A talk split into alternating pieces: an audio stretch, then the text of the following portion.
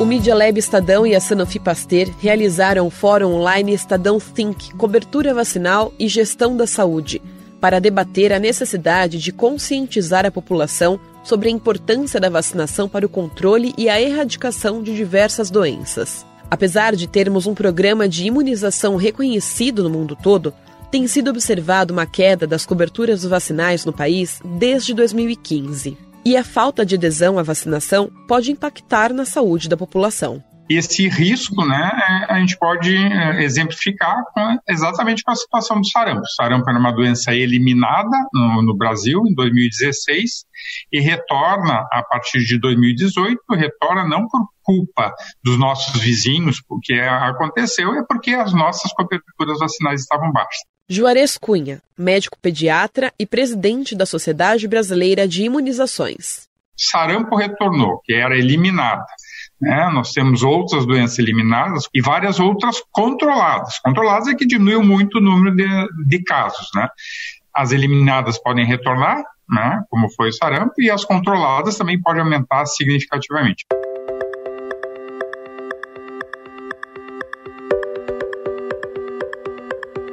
E é claro que essa situação piorou durante a pandemia do novo coronavírus. Mesmo com todos os cuidados e preparos dos postos e clínicas para receberem as crianças a serem vacinadas, o número é assustador, como explica a coordenadora do Programa Estadual de Imunização da Secretaria de Estado da Saúde de São Paulo, Helena Sato. Nós estamos falando de queda de cobertura que chega a 70%, 85%, e se ela não for homogênea, né, em pelo menos 70% dos nossos 645 municípios, temos o risco sim da entrada do vírus, como nós já estamos vendo. Bom, e é aquilo, né, nas nossas ações de vacinação, é que não podemos baixar a guarda, então em ação em conjunto com o Programa Nacional de Imunizações, estamos trabalhando aí.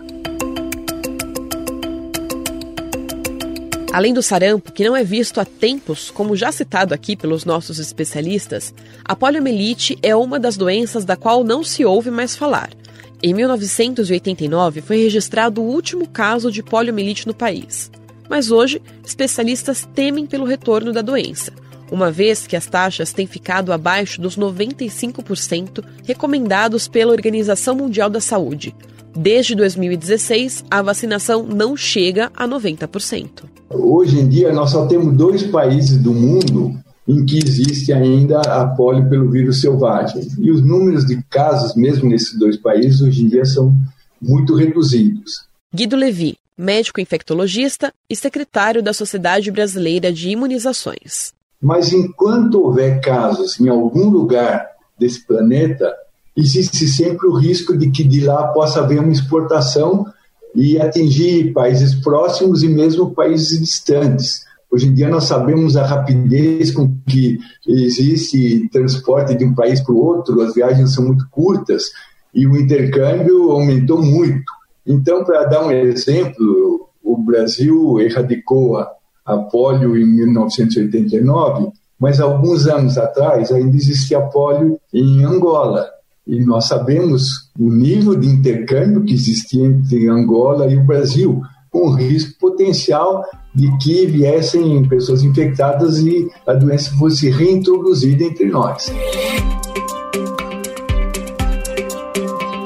O médico pediatra, infectologista e diretor da Sociedade Brasileira de Imunizações, Dr. Renato Kifuri, acredita que parte da culpa pelos pais não se preocuparem tanto em manter o calendário de vacinas em ordem é o fato dessa nova geração não ter conhecimento prático da gravidade de doenças que já foram eliminadas ou que são pouco conhecidas como pano de fundo dessa discussão toda, está a falta da percepção de risco que essas doenças deixaram de ter. Essa nova geração de pais e de profissionais da saúde né, nunca lidaram, nunca viram difteria, nunca viram coqueluche, nunca viram tétano, nunca viram rubéola, nenês nascendo com malformações graves por conta de rubéola congênita.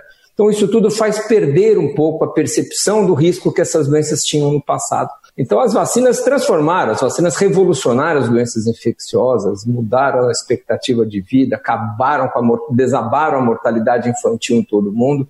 Então, o preço desse sucesso todo, no final das contas, acabou fazendo com que essa percepção do risco para essas doenças é, desaparecesse. A gente sabe que pedir para os pais levarem as crianças para vacinar vai na contramão do pedido fique em casa por causa do coronavírus. Mas a vacinação é tão importante quanto se cuidar para não contrair a Covid-19. O Dr. Renato Kifuri explica. A gente fala fica em casa e ao mesmo tempo vamos vacinar. Então a população não compreendeu que imunização é um serviço essencial, né, que você precisa vacinar. Tem um estudo recente, eu acho que precisa ser falado, é, feito em países africanos, que mostrou que o, como as crianças raramente desenvolvem Covid na sua forma grave, o risco de você ter complicações, hospitalização e morte por essas doenças que estão sendo deixadas de lado é 60 vezes maior do que uma criança dessa ter complicação de Covid.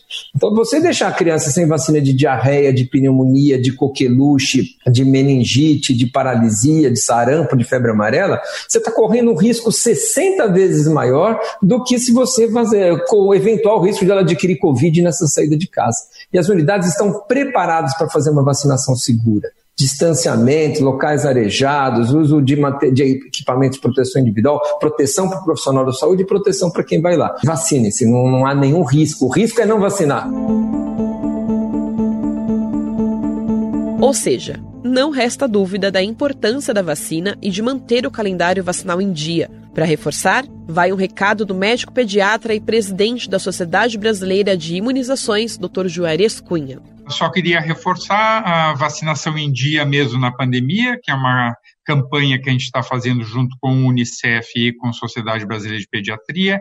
Está disponível uh, no site da SBIM.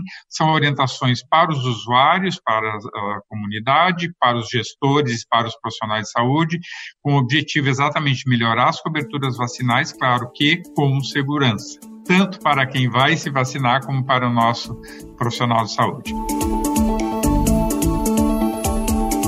E a gente não pode deixar de encerrar esse podcast sem dar exemplo. Hoje a gente fala do Pedro Arthur, um menino de 17 anos que, com um ano e meio, teve um caso raro de meningite em que a bactéria danificou a medula espinhal sem afetar o cérebro. As sequelas foram paralisia dos membros e do diafragma. As funções cognitivas não foram prejudicadas, diferentemente do que ocorre com praticamente todas as pessoas acometidas pela meningite, e nesses casos, a meningite pode levar a uma vida vegetativa ou mesmo à morte. O Pedro não foi vacinado quando criança por falta de informação dos pais.